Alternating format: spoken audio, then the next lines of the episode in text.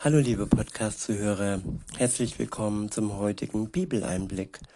Ja, schön, dass du trotzdem wieder dabei bist, auch wenn wieder eine Pause, äh, eine sehr große Pause zwischen meinem letzten Podcast war. Und ja, ich will mich nicht entschuldigen oder mich rausreden, entschuldigen schon, schon, aber ich will mich nicht rausreden, es zeigt einfach, dass ich, ähm, ja, oftmals nicht multitaskingfähig war und es vielleicht auch nicht bin und ähm, dann in bestimmten Lebenssituationen mir schwer tat, ja, einfach mich auf Gott zu konzentrieren und das ist ähm, beschämend für mich, beschämend für mich und Gott und auch beschämend zwischen mir und euch, da ihr wahrscheinlich oder vielleicht gewartet habt auf den neuen Podcast und ja, ich kann nur wirklich sagen, ich möchte, ich wünsche es und ich, ich bin gewillt, es wieder regelmäßig zu tun und zwar täglich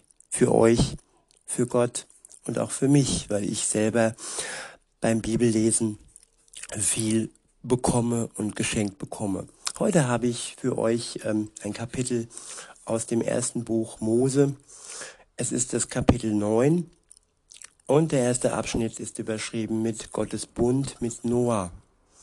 Ab Vers 1 heißt es, Gott segnete Noah und seine Söhne und sprach, vermehrt euch und bevölkert wieder die Erde. Alle Tiere auf der Erde, alle Vögel am Himmel und alle Fische im Meer werden sich vor euch fürchten. Ja, mit fürchten ist hier gemeint, ähm, ja, sie werden Achtung haben, sie werden Respekt haben. Und ich denke weniger mit Zittern, da denkt man ja im ersten Moment daran, wenn man an Fürchten denkt, dieses Fürchten meint mehr Respekt und Achtung. Weil Gott diesen Noah äh, beauftragt hat, eine Arche zu bauen und er war ja gehorsam und hat pärchenweise Tiere auf diese Arche gebracht und ja, und die Menschen, die dann mit auf der Arche waren, ja, mit all denen hat Gott einen Neuanfang gemacht. Und Noah war da praktisch der Diener Gottes, der dies alles erfüllt hat. Und ja, Gott war schon oftmals, ich sag mal, sauer. Er hat eine Stadt zerstört, äh, Sodom und Gomorra. Und äh, einige Male hat er wirklich gezeigt, dass Sünde tötet, dass Sünde trennt und dass niemand wirklich dauerhaft äh, sicher sein kann, wenn er sündigt. Und auch hier hat er aber immer wieder einen kleinen Teil zurückgelassen und niemals alle Menschen, ja, aufgelöst und zerstört. Er war immer treu seinem Volk gegenüber und Noah gehörte auch dazu. Weiter heißt es, alle Tiere auf der Erde, alle Vögel am Himmel und alle Fische im Meer werden sich vor euch fürchten müssen, denn ich gebe sie in eure Hand. Von jetzt an könnt ihr euch von ihrem Fleisch ernähren, nicht nur von den Pflanzen, die ich euch als Nahrung zugewiesen habe. Ja, Gott schenkt uns Fleisch und Pflanzen. Es liegt an jedem. Wir können dies, wir können uns vegan ernähren, wir müssen es aber nicht. Gott verbietet uns nicht das fleischliche Essen. Er macht einige Ausnahmen. In Vers 4 steht, aber esst kein Fleisch, in dem noch Blut ist, denn im Blut ist das Leben.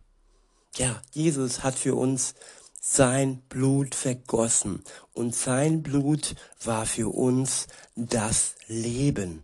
Nur weil er es für uns vergossen hat, konnten und können wir durch sein Blut leben. Und insofern, ja, sollen wir auf Blutwurst und so weiter, blutige Steaks und so weiter verzichten, einfach zur Ehre Gottes, denn Blut ist lebendig und Blut lebt. Es ist ein Symbol für das Leben. In Vers 5 steht, niemand darf einen anderen Menschen ermorden. Weder dies, wer dies tut, ob Mensch oder Tier, muss mit dem Tod dafür büßen. Ja, auch Tiere, die Menschen töten, müssen mit dem Tod dafür büßen. Aus diesem Grund werden auch zum Beispiel äh, irgendwelche falsch erzogene Hunde äh, ja eingeschläfert und zu Recht, wenn sie als Waffe trainiert wurden, denn von ihrer Natur aus ist jeder Hund eigentlich friedlich und es sind immer die Menschen, die Tiere ja zu, zu dem Bösen machen. Oder zum Beispiel Elefanten, die ausbrechen aus dem Zirkus und dann alles niederwalzen. Alle Tiere sind grundsätzlich schon friedlich. Weiter heißt es, ich selbst werde ihn zur Rechenschaft ziehen. Wer also das Blut eines Menschen vergießt, mit dem soll dasselbe geschehen. Er muss hingerichtet werden. Denn ich habe den Menschen als mein Ebenbild geschaffen. Ja, die Todesstrafe ist eben nicht grundsätzlich von Gott verboten. Das Problem ist nur, dass in der Welt oftmals ja Todesstrafen äh, vergeben werden für Menschen, die nicht wirklich ähm, ja Mörder sind. Sie werden zu Unrecht getötet und insofern ist für mich immer wichtig, dass ich Gott ja das Richten überlasse und denen, die wirklich zu 100 Prozent sagen können, ja, der hat's verdient, weil er ein Mörder ist, ja. Und ich bin da ein bisschen zwiegespalten, was die Todesstrafe angeht. Aber wer mordet, hat auch den Tod verdient. Das ist zumindest, so sieht es Gott. Weiter heißt es, denn ich habe den Menschen als mein Ebenbild geschaffen. Und wer einen anderen Menschen tötet, der tötet das Ebenbild Gottes. Und der tötet, ja, Gott leidet, wenn sein Ebenbild getötet wird. Ab Vers 7 heißt es, so steht nun, so seht nun zu, dass eure Nachkommen zahlreich sind. Vermehrt euch, bis es auf der Erde von euch wimmelt. Ja, das ist der Auftrag, dass wir uns vermehren, dass wir gute Beziehungen, Ehen, ja, gründen und uns gegenseitig, ja, vermehren. In Vers 8 steht, dann sagte Gott zu Noah und seinen Söhnen, ich schließe einen Bund mit euch und mit allen euren Nachkommen. Dazu mit den vielen verschiedenen Tieren, die bei euch in der Arche waren, von den größten bis zu den kleinsten. Ist das nicht wunderbar? Gott schließt die Tiere mit ein in seinem Bund. Es sind Lebewesen, es sind Wesen mit einer Seele, sie sind beseelt und Gott, Herr, sieht sie auch als wichtig und bedeutend an, so schließt er auch mit ihnen einen Bund. Und ja, einen Ehebund mit uns. Und wir können uns auf ihn verlassen der, der den Bund mit uns schließt. Wenn wir Ja zu ihm sagen. Bei jedem Ehebund ist ein Ja nötig. Da gehören zwei dazu. Er sagt Ja zu uns und wie, wenn wir Ja zu ihm sagen, dann ist dieser Bund durch Jesus Christus besiegelt. Das ist dann zwar der neue Bund, das neue Testament und der hat den alten Bund nicht aufgehoben, als Jesus kam und den neuen Bund verkündigte. Der alte Bund ist dennoch da und Gott steht auch heute noch zu seinem Volk, zu dem jüdischen Volk und schützt es. Und auch heute ist es noch sein Augapfel. Der eine und der andere, es sind die im neuen Bund. Weiter heißt es, und das ist mein Versprechen, nie wieder werde ich eine so große Flut schicken, um die Erde und alles, was auf ihr lebt, zu vernichten. Es gab danach Fluten, aber das waren im Vergleich zur Sintflut, ja, kleine Pfützen. Und sie haben nur wenige Menschen, ja, das Leben gekostet. Und ja, das Leben ist nicht sicher. Man kann Tag für Tag ähm, an einem Unwetter sterben, an einem Unfall sterben. Und insofern sollten wir niemals, ja, ja, den Bundschluss mit Gott aufschieben, wenn wir heute die Möglichkeit haben, mit ihm in den Ehebund einzutreten, dann sollten wir die Chance nutzen. Weiter heißt es ab Vers 12, weiter sagte er, diesen Bund schließe ich mit euch und allen Bewohnern der Erde. Immer und ewig will ich dazu stehen. Mit allen Bewohnern der Erde. Also auch hier ging es schon um alle Menschen auf der Erde. Und das ist doch sehr bedeutsam. Und er will ewig zu seinem Bund stehen. Er, Gott, unser Vater. Und er hat sogar ein Symbol ähm, erschaffen.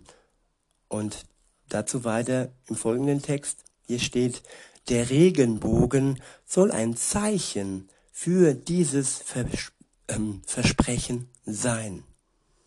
Also immer, wenn wir einen Regenbogen am Himmel sehen, dann sehen wir ein Zeichen, ein Symbol für den Bund, den Gott mit den Menschen, allen Menschen auf der Erde geschlossen hat. Es ist sein Angebot. Ja, und wenn wir dann Ja zu Gott sagen, dann können wir diesen Regenbogen sozusagen als Ring, als Ehering sehen. Immer wenn wir ihn sehen, dann wissen wir, Gott hat diesen Regenbogen erschaffen als Zeichen für seinen Bund mit denen, die mit ihm zusammen, ja, in einer Beziehung sind. Und die er erlöst hat durch sein Blut seines Sohnes. Weiter heißt es, der Regenbogen soll ein Zeichen für dieses Versprechen sein. Wenn ich Wolken am Himmel aufziehen lasse und der Regenbogen darin erscheint, dann werde ich an meinen Bund denken, den ich mit Menschen und Tier, mit Mensch und Tier geschlossen habe. Nie wieder eine so große Flut. Ja, nie wieder eine so große Flut. Das ist das Zeichen auch, dass er nie wieder die ganze Menschheit jetzt bis auf diese kleinen, kleine Menschengruppe auslöschen will. Ja. Weiter heißt es, nie wieder soll alles Leben auf diese Weise vernichtet werden. Ja, sagte Gott, diese Zusage gilt für alle Zeiten. Der Regenbogen ist das Erinnerungszeichen. Wenn er zu sehen ist, werde ich daran denken. Der nächste Abschnitt ist überschrieben mit Noahs Söhne. Ab Vers 18 steht, zusammen mit Noah hatten auch seine drei Söhne, Sem, Ham und Japhet, das Schiff verlassen. Ham war der Vater von Kanaan. Von diesen dreien stammen alle Völker der Erde ab. Noah betrieb Ackerbau und legte als erster einen Weinberg an. Eines Tages trank er so viel von dem Wein, dass er betrunken wurde und sich nackt in seinem Zelt schlafen legte. Ham, der Vater von Kanan, entdeckte ihn so und lief nach draußen, um es seinen beiden Brüdern zu erzählen. Da nahmen Sem und Japhet einen Mantel, legten ihn über ihre Schultern und gingen rückwärts ins Zelt. Sie ließen ihn mit abgewandtem Gesicht über ihren Vater fallen, um ihn nicht nackt zu sehen. Welch großer Anstand und welch große Würde haben diese Brüder ihrem Vater ja erwiesen. Nacktheit ist seit ähm, dem Adam und Eva ihr Blatt verloren haben und sich dann ja schämten, sich nackt von Gott sich nackt vor Gott zu zeigen. Diese, diese Unbescholtenheit, diese ja, Reinheit ist verloren gegangen, seit Adam und Eva Gott untreu geworden sind. Und diese Scham, das ist das richtige Wort, diese Scham besteht seitdem. Jetzt außer Kinder, kleine Kinder so, die sind äh, ja noch ohne diese Scham unterwegs. Aber trotzdem sollten wir sie schützen. Ich finde es immer wieder ziemlich ähm, ja, zweifelhaft, wenn ich nackte Kinder rumsprengen sehe und mir überlege, uiuiui, mir macht das nichts aus, aber vielleicht sind es die ein oder anderen Menschen, die da krankhaft reagieren. Aber das ist ein anderes Thema. Ab Vers 24 heißt es, als Noah aus seinem Rausch aufwachte, erfuhr er, was sein Sohn Ham ihm angetan hatte. Verflucht sei Kanaan, rief er, er soll für seine Brüder der niedrigste aller Knechte sein. Weiter sagte er, gelobt sei der Herr, der Gott Sems, er macht Kanaan zu Sems Knecht. Gott gebe Japhet viel Land, damit er sich aus, ausbreiten kann. Er lasse Japhet friedlich mit Sem zusammen wohnen, aber er mache Kanaan zu seinem Knecht. Zu all den Worten will ich vielleicht noch sagen, dass, ähm, ja, dass es für Gott wichtig ist, dass man respektvoll mit seinen Eltern umgeht und nicht würdelos ähm, ja, seinen nackten Vater irgendwo äh, ihn beäugt und dann kann das auch auf die Söhne zurückfallen und auch mein Vater hat Schande über mich gebracht und mein Leben war auch nicht leicht und trotzdem steht Gott zu mir und auch wenn ich ein Knecht bin, weil mein Vater äh, gesündigt hat und einen bösen Weg gegangen ist, ja, Gott steht zu jedem Menschen, auch wenn das Leben durch ja, die Vergangenheit des Vaters etwas schlechter wird, aber es ist nie so schlecht, dass Gottes Liebe mich nicht erreicht. Er hat mich immer erreicht mit seiner Liebe und ja, ich bin gerne sein Knecht. Ich bin gerne für ihn da, so wie er für mich da ist. Das wollte ich noch dazu sagen und ich belasse es bei diesen Versen und wünsche euch noch einen schönen Tag und sage bis denne.